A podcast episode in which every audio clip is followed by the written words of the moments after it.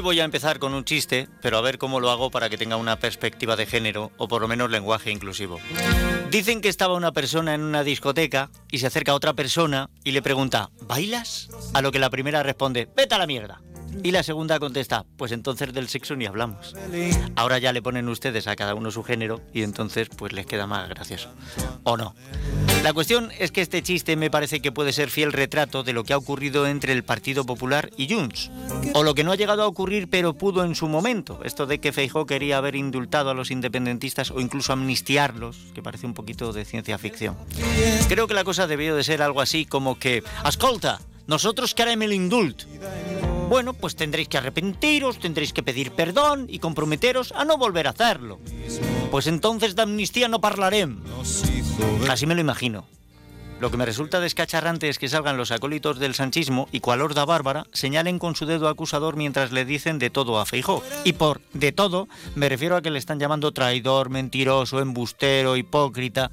Vamos, lo están dejando fino por no haber hecho, pero quizá en algún momento se planteó, pudo estar cerca de la idea, siempre y cuando entrase dentro de lo que nuestro sistema legal entiende para darse las condiciones de conceder el indulto. Pues no hizo lo que sí ha hecho Pedro Sánchez y eso es un delito inexcusable para el del PP y un acto de reconciliación maravilloso para Pedro. Lo que Sánchez hace siempre es maravilloso, pero no lo que hacen los demás. Resulta que aquí el presidente del gobierno indultó a una gente que no se ha arrepentido, que no ha pedido perdón y que además ha manifestado su intención de volver a repetir el mismo golpe de Estado, pero no pasa nada. Eso está bien. Sin embargo, que Feijó en algún momento contemplase la idea de dar un indulto, siempre y cuando se reuniesen todas las condiciones legales, eso es pecado mortal y poco menos que una condena inapelable al paredón. Me lo hace a mí o nos vuelven a tomar por tontos. ¿No les parece a ustedes que suena un poco a chiste? Feijó ha entrado al trapo, ha picado, se ha metido de lleno en esta trampa y ha distraído la atención de lo que le estaba funcionando en la campaña de Galicia.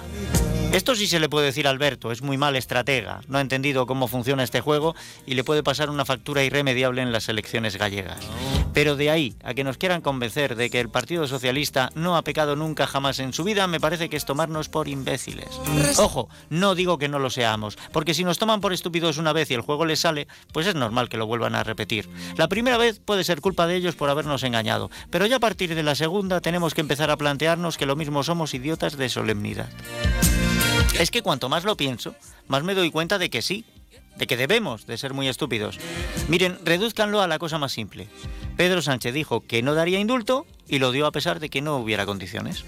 Pedro Sánchez dijo que no habría amnistía y estamos viendo cómo hacemos el encaje legal para que la haya. ¿Qué hace falta cambiar la ley de terrorismo? Pues se cambia a pesar de que esto pueda dejar en libertad a otro tipo de criminales sanguinarios que hemos tenido durante décadas en España causando en torno a los 900 muertos. 800 y mucho, casi 1000 si redondeamos a lo grande. Bueno, pues aún así seguimos con lo mismo. Lo de Pedro es progresismo, lo de Feijó es pecado.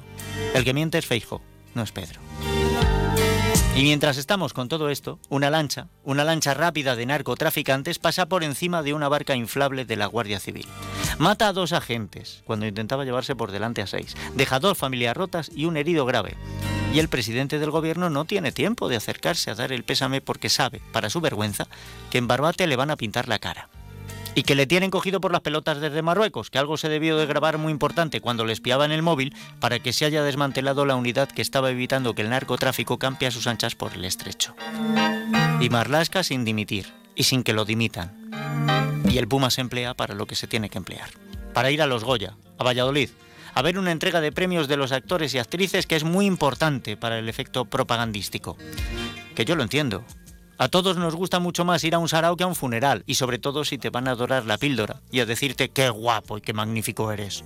Mejor eso a que te llamen canalla y embustero, o incluso criminal, como le pasó al ministro del Interior. Que es pasarse, porque no ha matado a nadie, pero está poniendo los mimbres para que otros lo hagan.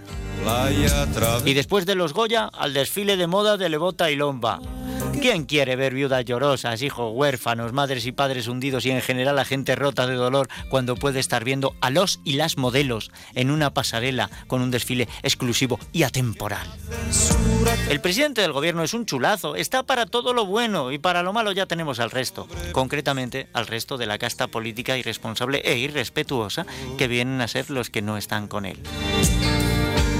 ¿Qué podía hacer Pedro si unos agentes de la Guardia Civil, sin medios ni posibilidad alguna, se empeñaron en cumplir con su deber por el bien de todas las personas que hay en España, aun a riesgo de empañar la gran gala del cine español y un desfile de moda con sus insignificantes muertes, picoletos, fachas e insolidarios?